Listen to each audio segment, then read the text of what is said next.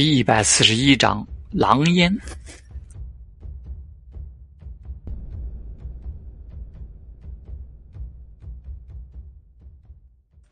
乌克兰位于东欧，是欧洲除俄罗斯之外领土面积最大的国家。于一九九一年苏联解体时独立。因为土壤肥沃，乌克兰作为世界第三大粮食出口国，有着欧洲粮仓的美誉。同时，世界知名旅游杂志《游客文摘》评选出的全球十大美女之都——乌克兰的基辅傲居榜首。美食还有美女，总的来说，这是个美丽的地方。然而，硝烟却是令这美丽蒙上了一层阴影。祸根自九一年那场仓促的变革时就已经埋下了。二零一四年一月九日，一场以民主之名的骚乱将这个国家带向了动乱。二零一四年三月二十九日晚，克里米亚将时间拨快了两小时，正式改用莫斯科时间，宛如一面旗帜，东部城市纷纷效仿，顿涅茨克与卢甘斯克纷纷宣布独立，正式点燃了内战的狼烟。严格来说，我是白俄罗斯人。不过，却是在乌克兰度过的童年。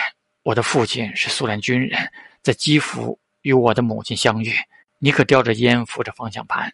今天一早，江晨便离开了普瑞米尔宫酒店，搭乘了出租车，来到了与尼克约定碰头的地方。这辆皮卡是从当地的二手车市场买来的。此刻，两人正行驶在前往顿涅茨克的高速路上。也就是说，你曾是政府军的。江晨随口问道：“算是吧，以前是。”尼克咧咧嘴角，不过编制已经被打没了，说是逃兵也不为过。政府军的战斗力很弱吗？非常弱。尼克吐了一口烟圈，神色复杂的瞥了眼窗外擦身而过的卡车，上面装满了从前线拉回来的伤兵。士兵战斗力良莠不齐，高层腐败到了骨子里。更重要的是，根本没有人愿意为这个国家而战。乌克兰西部曾经是苏联的边界，军火库中存放着前苏联三大军区遗留下来的数百万吨炸弹、地雷、子弹和其他军火。时至今日，乌克兰军队依旧在使用着这些免费的弹药库。也正是因此，乌克兰的国家军火工业衰退到了可怕的地步。乌军的凤凰国土防卫营。甚至将那门已经向吉普上空发射了几十年礼炮的幺二毫米榴弹炮都拉上了战场，银行的运钞车当成装甲车在用。同时，军费的短缺约使士兵根本无心作战。一名连长的工资仅相当于中亚哈萨克斯坦一名士兵的月薪，折合人民币才一千五百多元，还比不上一名华国餐厅的女服务员。工资水平难以糊口，训练水平低下，私自贩卖库存武器装备补贴家用，已经成为了一种风气。非常讽刺，在前线大量装备损毁、没有新的装备能补充的情况下，普通民众花个一万美金就能买到一辆装甲车，这就是乌克兰军队的现状。反观之民间武装，装备精良，气势高昂，拥有强大的火力与装甲力量。这战争打了将近一年。民间武装的弹药从没有出现过短缺的情况，并且经常以策划周密的大型密集炮击打得乌军焦头烂额。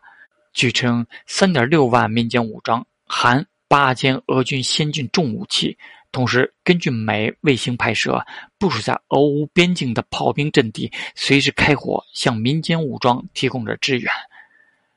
如果所有人都在为这个国家而战，我就不会出现在这里了。江晨耸了耸肩，接着说道：“至少让那些有本事的家伙为他们值得效忠的势力而战。武器装备能买到的话，相信买人也不是什么难事。虽然原则上，一个国家的在职士兵怎么说也是不可能卖给别人当雇佣兵的，可那毕竟是原则上，不是吗？连坦克都能卖，还有什么不能卖？顺便提一句，之所以江晨没有卖辆坦克回去。”一方面是因为未来坦克烧的并不是油，而是一种和动力装甲差不多的大号燃料棒，以及部分悬磁浮坦克使用的高能电池。另一方面，则是现实的装甲太薄了，材料等级根本不在一个水平线上。毫不夸张地说，就鱼骨头基地那辆突击者步兵车，但那装甲强度甚至能与德国豹二 A 六主战坦克比肩。当然，这里不讨论倾角对炮弹身穿的影响。小众，没有什么值不值得的，没谁愿意打仗。不过你给的佣金确实诱人，十年的工作期限也不算苛刻，至少替你卖命，等退伍了还能拿到钱到欧洲去养老。尼克笑了笑，一百万美金足够他们潇洒一辈子了。皮卡还算安稳地行驶在高速公路上。远处隐隐可见的黑黝黝的浓烟，这里已经离前线很近了。不过这一带还算安全。可就在这时，前面的车子却是停了下来，堵车。尼克皱了皱眉，也跟着把车停了下来，伸手摘掉烟头，按灭在烟缸里。他下车走向了前面那一辆。呃，前面发生了什么？不知道。我前面的车停了，我只能跟着停下来。前面那辆车下来一个斯拉夫小伙，只见他的脸上同样是无奈的表情。后面的汽车发泄似的按着喇叭，不明真相的人纷纷从车上下来，伸着脖子向前张望着。好了，伙计们都不要紧张，先请回到车里坐好。我们的特种部队正在处理这个小麻烦，请保持冷静。一个穿着绿迷彩的大兵从前面走了过来，挨个拍了拍车顶，示意人们保持冷静。我想知道前面究竟发生了什么。一个微胖的司机不满地将脑袋探出车窗外喊道：“一个炮弹在路中间砸了个坑，不过是个假弹。为了确保它不会在你路过的时候开花，我们的人正在拆除。”那名士兵耸了耸肩，伸手搭在了车顶上靠着。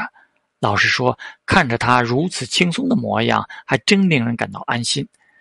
他在偷懒儿。完成汇报后，待在安全的地方不走。这样的事我也干过好几回。尼克笑骂道：“看着那年轻的脸，他总觉得看到自己的当初。”意外的看了尼克一眼，江晨还以为他是属于那种一丝不苟的人，因为不值得为他而战呢。想了想，江晨却是秒懂了。这种哑弹在前线很常见嘛？江晨看着那个开着小差的士兵，随口向尼克问道：“很多。”重新坐回车内的尼克咧了咧嘴，又是打发时间地点上了一根烟。两边都拿着前苏联的军火在挥霍，不过这玩意儿都已经早就过了保质期了。拿弹保寿命只有十年的原点 U 战术导弹来说，离开了发射车，你根本不知道它飞到哪儿。不远处的那个士兵正靠着一辆车旁，笑着和车内的司机聊着天，还顺手接过那司机递来的烟。江晨的眉毛跳了跳，他很是担心吴军的战斗力。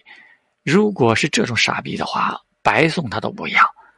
仿佛看出了江晨心中的顾虑，尼克笑了笑，开口道：“估计是个新兵，可能他昨天还只是个电工，今天就发上一把枪，上前线去站岗，身份转换不过来很正常。在这里，一切都有可能。”新兵训练呢？